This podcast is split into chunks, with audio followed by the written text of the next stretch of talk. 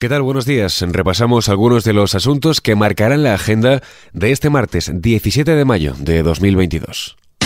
XFM Noticias con Jorge Quiroga.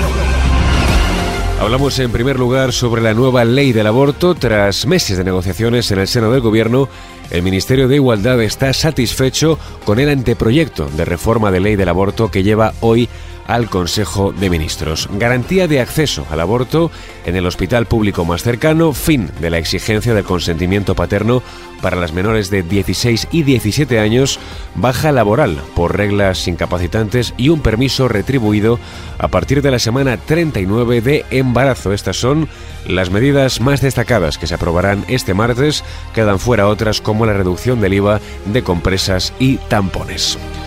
Al margen de este asunto, el Consejo de Ministros aprueba hoy también una inversión de 1.238 millones de euros para modernizar la formación profesional en España. Es la mayor partida, la de mayor volumen de la historia dedicada a estos estudios. En el día de ayer, el presidente del Gobierno, Pedro Sánchez, ponía en valor la medida aprobada por el Ejecutivo. Y apostamos por la formación profesional porque creemos y queremos el mejor de los futuros para nuestros hijos y nuestras hijas. Y sobre todo y ante todo porque creo que el reto pendiente que tiene nuestra sociedad es el de reducir todas las brechas que las distintas crisis han dejado en nuestra sociedad. Estamos hablando de una apuesta de país, una apuesta de país. Del total de fondos que serán gestionados por las comunidades autónomas, su distribución se concretará este martes. 864 millones de euros se destinarán a la formación de profesorado y 392 a incrementar el número de plazas y a mejorar las aulas de emprendimiento. Por otro lado, desde esta medianoche se ha procedido a la reapertura del paso por vía terrestre entre las ciudades de Ceuta y Melilla con Marruecos. De esta manera, los pasos se reabren tras más de dos años cerrados por la pandemia y por la crisis diplomática entre España y Marruecos, que tuvo uno de sus momentos de máxima tensión con la entrada ilegal de miles de inmigrantes hace ahora justo un año. En clave internacional, amenazas de Rusia a Suecia ante su posible entrada en la OTAN. El Kremlin advierte con aplicar medidas técnico-militares, al igual que hizo con Finlandia, en caso de que el país sueco entre finalmente en el organismo internacional. Rusia acusa a Estocolmo de, en caso de entrar en la Alianza Atlántica, asestar un notable daño a la seguridad de Europa del Norte y del continente europeo en su totalidad.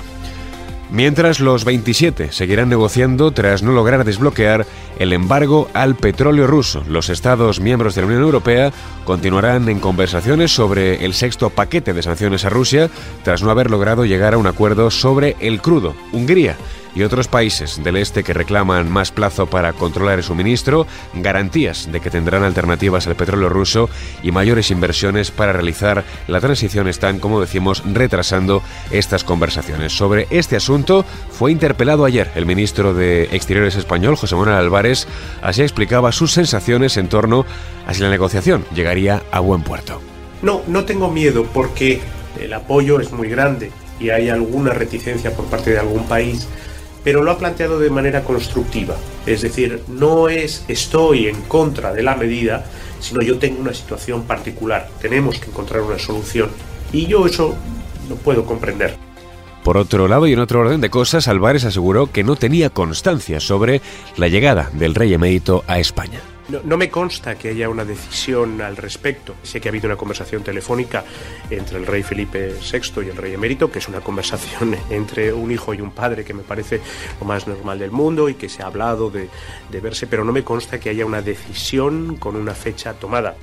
Varias informaciones apuntan a una próxima visita de Juan Carlos I a España, en concreto el próximo 21 de mayo a la localidad gallega de San Xenxo.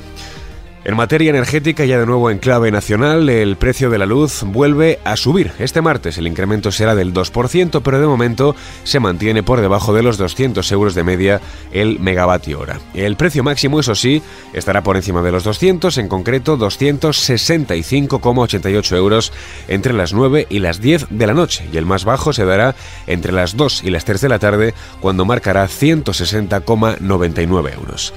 Además, la bombona de butano marca su tercer máximo histórico consecutivo. Este martes llegará a los 19,55 euros, lo que supone un 40% más que hace un año, según informa Facua. En mayo de 2021 se pagaron 5,59 euros. Y terminamos este repaso informativo recordando la figura de Donna Summer.